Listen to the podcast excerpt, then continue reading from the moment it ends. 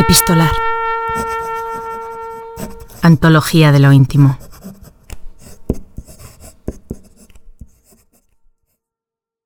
La francesa Anaïs Nin se ganaba la vida escribiendo relatos eróticos para un cliente anónimo que se hacía llamar el coleccionista. Le cobraba un dólar por página. Un día, el hombre la llamó. Por favor, menos poesía. Sea más específica, le pidió. Pero hay quien puede haber gozado alguna vez leyendo una descripción clínica. ¿No sabe el viejo que las palabras pueden llevar los colores y los sonidos hasta la carne? escribió Nin en uno de sus diarios. Asqueada por los pedidos de coleccionista, le escribió esta carta detallando sus argumentos. Lee la actriz Rocío Villarreal.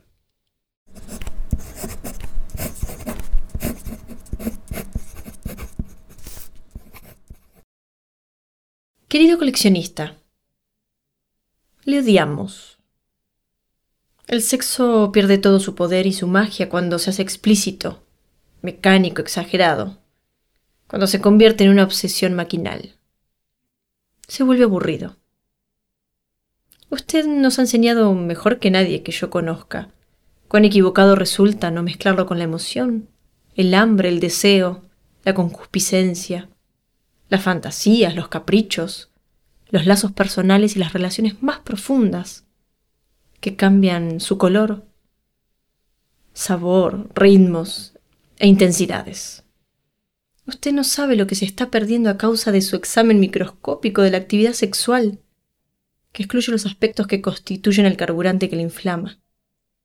Aspectos intelectuales, imaginativos, románticos y emocionales.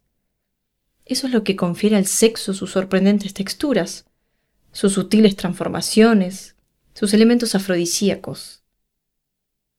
Usted está dejando que se marchite el mundo de sus sensaciones, está dejando que se seque, que se muera de inanición, que se desangre. Si alimentara usted su vida sexual con todas las excitaciones y aventuras que el amor inyecta en la sensualidad, se convertiría en el hombre más potente del mundo. La fuente del poder sexual es la curiosidad, la pasión. Usted está contemplando cómo su llama se extingue por asfixia. El sexo no prospera en medio de la monotonía. Sin sentimiento, sin invenciones, sin el estado de ánimo apropiado, no hay sorpresas en la cama. El sexo debe mezclarse con lágrimas, risas, palabras, promesas, escenas, celos, envidia, todas las variedades del miedo, viajes al extranjero, caras nuevas, novelas, relatos, sueños, fantasías, música, danza, opio y vino. ¿Cuánto pierde usted a través de ese periscopio que tiene en el extremo del sexo? Cuando puede usted gozar de un harén de maravillas distintas y nunca repetidas. No existen dos cabellos iguales, pero usted no nos permite gastar palabras en la descripción del cabello. No hay tampoco dos olores iguales. Pero si nos extendemos sobre eso, usted exclama, supriman la poesía. No hay dos cutis con la misma textura y jamás la misma luz, o temperatura o sombra, ni el mismo gesto pues un amante cuando es movido por el verdadero amor puede recorrer siglos y siglos de tradición amorosa. Qué posibilidades, qué cambios de edad, qué variaciones de madurez, e inocencia, perversidad y arte.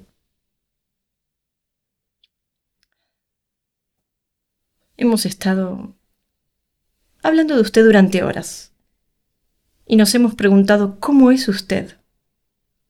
Se ha cerrado sus sentidos a la seda, a la luz, el color, el olor, el carácter y el temperamento.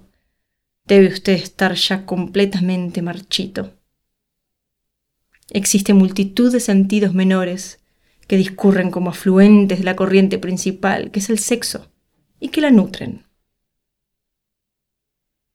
Solo el pálpito al unísono del sexo y el corazón puede producir el éxtasis.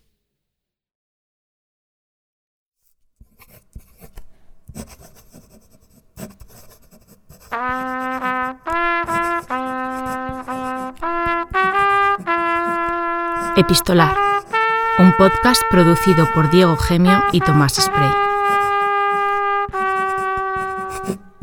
Búscanos en las redes sociales como Epistolar Podcast.